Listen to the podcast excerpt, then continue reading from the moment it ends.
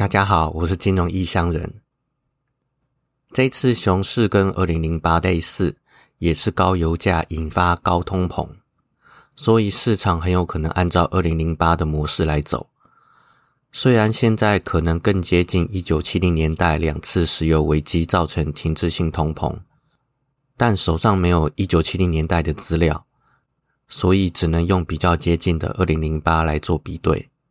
以台湾加权出现止跌，而且比特币、以太币出现破底翻的现在，来对比二零零八金融风暴，大约是跌到一半，准备横向盘整的阶段。然后等重大事件爆发，继续跌一半。如果状况不好，有可能会跌破万点。二零零八年当时的重大事件是八月十五的雷曼，但是如果今年接下来没有出现重大事件，那这次股灾有可能就到此为止了。每次熊市都会有一堆人在半山腰喊抄底，结果抄到满手血光。每一次都有这种送钱给别人的勇者，在空头用多头思维进行投资交易，其下场可想而知。有些人说跌破十年线就可以买了，啊，不好意思，每次股灾跌破十年线只是基本款而已。现在离十年线一零八五五大约还有三千五百点的距离。二零零八年台湾加权。从九千八跌到七千点左右，然后盘整了一两个月。雷曼事件之后跌破十年线，当时的十年线大约六千五百五，然后继续往下杀两三个月，最低到三九五五，然后谷底反弹了。从刚跌破十年线起算，过了大约八九个月，才又重新站回十年线，这个时候大概在六千四百三左右。那些在十年线就喊进的人，硬生生在承受大约三千点的跌幅，而且被套八九个月。股市要抄底，比较好的做法是等跌破十年线之后再观察，确定落底之后再进场做多。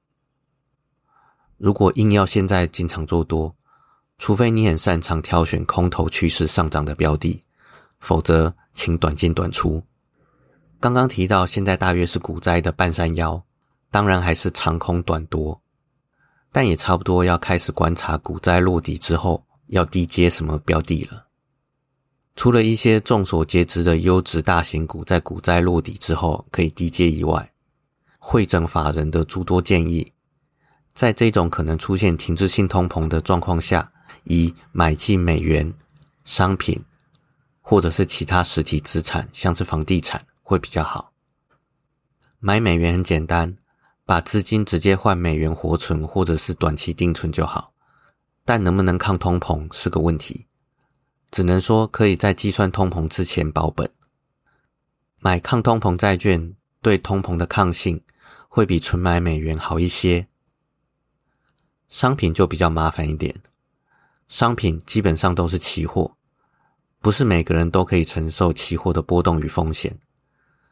就算是商品 ETF，也是由期货等衍生性金融商品组成的，没有想象中的安全。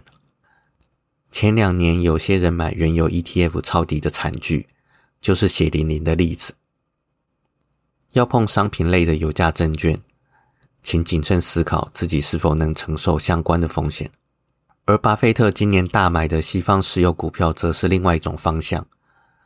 他是买开采或生产原物料的公司股票，而不是把资金放在商品本身。两者的差别在于，股票除了可受益于原物料上涨以外，就算原物料持平，只要公司产销旺盛，股票也能上涨。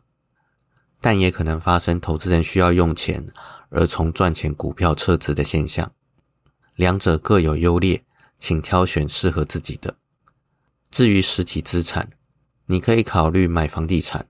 虽然现在进入升息阶段，在某种程度上会抑制投资客的活跃，但房地产因为稀缺性还有坚固性，如果挑到好的物件，长期来看是上涨的。这部分就看自己的眼光，能不能挑到好的物件，还有自己是否能够承受贷款的压力。至于不动产证券化的瑞子，因为也是有投资人需要用钱而从赚钱标的撤资的可能性，所以波动会比实体资产大一些。刚刚提到跟现在市况最接近的是一九七零年两次石油危机，但那个时候我还没有接触市场，而且网络上也不容易找到一九八零年代电脑革命之前的资料，所以没有直接体验的经验。不过一九三零年出生的巴菲特就有经历过一九七零年代石油危机，当时他四十到五十岁，想必印象很深刻。